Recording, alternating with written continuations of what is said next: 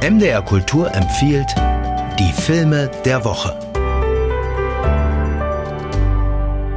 Derer Knut Elstermann wieder drei schöne für uns rausgepickt hat. Guten Morgen, Knut. Guten Morgen, hallo, hallo. Wir steigen einfach gleich mal ein. Wir beginnen mit mhm. einem Film, der da heißt Knochen und Namen, Regie Fabian Stumm. Ich hatte jetzt ehrlich gesagt Knut mit einem Krimi gerechnet oder irgendwas, was mit Knochen zu tun hat.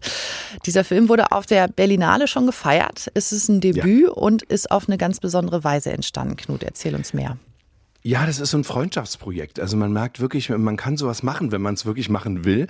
Und hier ist der Regisseur auch selbst als Hauptdarsteller zu sehen und der Autor Fabian Stumm und erzählt von so einem Paar in der Krise. Also das ist einmal eben er selber, er ist äh, Schauspieler, steckt im ganz komplizierten Projekt mit einer französischen Regisseurin, toll gespielt von Marie-Lou Sellem, äh, die offenbar auch viel von sich erzählt. Das macht die Sache nicht einfacher. Und dann sein Freund Jonathan, Schriftsteller Knut Berger spielt ihn, der ach, arbeitet verzweifelt an seinem neuen Stoff, kommt auch nicht voran. Und und die beiden stecken eben beruflich und auch eben menschlich in so einer tiefen Krise und dadurch vermischt sich in diesem Film ständig irgendwie das Leben und die Kunst und im Alltag tauchen dann die großen Fragen auf. Sinn des Lebens, äh, nötige Opfer vielleicht. Es ist ein ganz vielschichtiger Film und das wurde einfach gedreht mit ganz geringen Mitteln. Das sieht auch ganz einfach aus und ganz schlicht.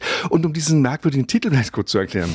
Also Knochen und Namen, das sagt mal ein Bestatter in, einem, in einer ganz wunderbaren Szene. Das ist so ein sehr lustiger Film übrigens, hat einen ganz eigenen Humor. Und er sagt so, am Ende sind wir doch alle nur Knochen und Namen.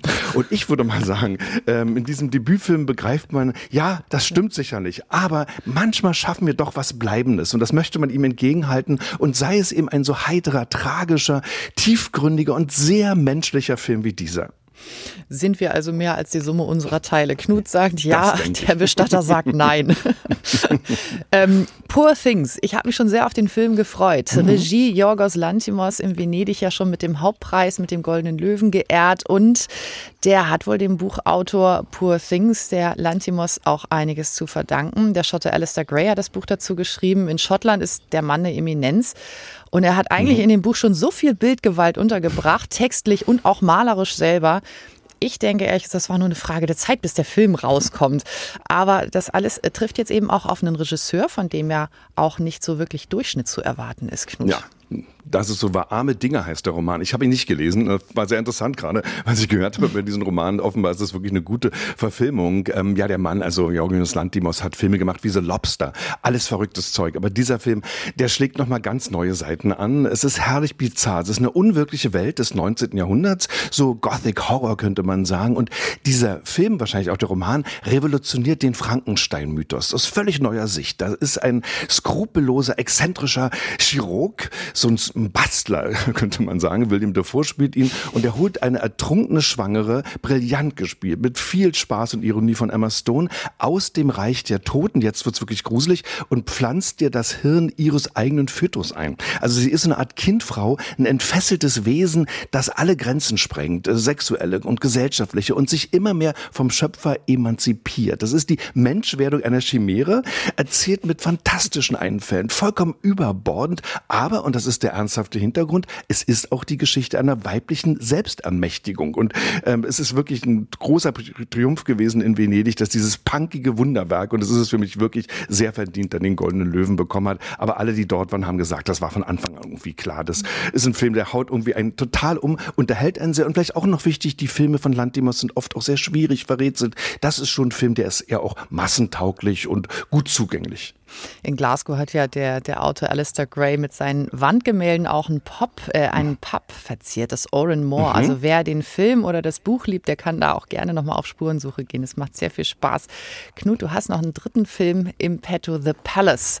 Roman Polanski hat vor vier Jahren ja. mit Intrige nochmal einen beachtlichen Erfolg feiern können. Und jetzt hat dieser 90-jährige Regisseur in Venedig seinen Film vorgestellt, The Palace, eine große Party mit viel Botox-Gesichtern. Ist das jetzt noch ein gelungenes Alterswerk? Ja, leider nein. Also ich hatte auch große Hoffnung, weil ich Intrige auch ein Meisterwerk fand. Das war ein großartiger Film und habe mich gefreut auf diesen neuen Film, auch wegen der tollen Schauspieler. Sind ja wunderbare Leute dabei. Mickey Rourke, John Cleese, Fanny Ardant, äh, auch Milan Peschel übrigens ist in einer mhm. kleinen Rolle zu sehen sehen. Ähm, es ist eine verrückte Geschichte, auch eine merkwürdige Gesellschaft, sehr gemischt, steinreich, sind alle in diesem Schweizer Edelhotel, eben The Palace, Silvesterabend 1999. Äh, viele unvorteilhaft geliftete Damen, notgeile alte Herren, und alle haben große Angst, jetzt das mögliche Ende der Welt könnte ja jetzt kommen durch diesen Wechsel zum Jahr 2000. Das wird erzählt äh, eben von dem großen alten Polanski, ganz humorlos, ganz zäh. Es ist eine Klamotte und damit hat er sich wirklich keinen Gefallen getan. Und ich habe die großen Namen schon genannt. Oliver Masucci sollte man zumindest nennen, ist der Hauptdarsteller. Das ist der einzige Trost. Also er spielt diesen besorgten Hotelchef sehr menschlich und dem sieht man dann auch gern zu. Ansonsten sind das zum Teil ganz unlogisch und lustlos erzählte Episoden. Da hängen ständig so offene Enden im Weg. Man weiß gar nicht genau, warum wird das jetzt gerade erzählt. Die Klischees sind wirklich geschmacklos zum Teil und das sind abgestandene, ich muss es leider hier mal so sagen, Altherrenwitze. Das kann man sich beschreiben. Ruben Östlund, an dem muss ich immer denken, hat er mit Triangle of Sadness durchaus in einem vergleichbaren Ambiente übrigens auch schräg und skurril und bizarr gezeigt, dass man eine solche Groteske grandios weiden kann und dass dann ein satirisches Gesellschaftsbild entsteht. Ich würde mal sagen, The Palace ist leider die erbärmliche Variante davon. Roman Polanski, zu viel Lifting, zu wenig Humor, muss wahrscheinlich ja. damit seinen über 90 Jahren doch nochmal ran, um einen schönen, schönen letzten Film zu machen. Dann haben wir vorgestellt Poor Things in der Regie von Yorgos Lantimos, Gothic Horror, Frankenstein mal ganz anders angefasst und ganz zu Anfang Knochen und Namen in der Regie von Fabian Stumm. Leben und Kunst vermischen sich hier, Beziehungskrise als Pars pro Toto. Knut Elstermann, ich danke ganz herzlich. Ich danke. Die neuesten Platten, aktuelle Kinoempfehlungen oder das tägliche Feuilleton. Auch das gibt's bei uns im Podcast-Abo unter mdrkultur.de.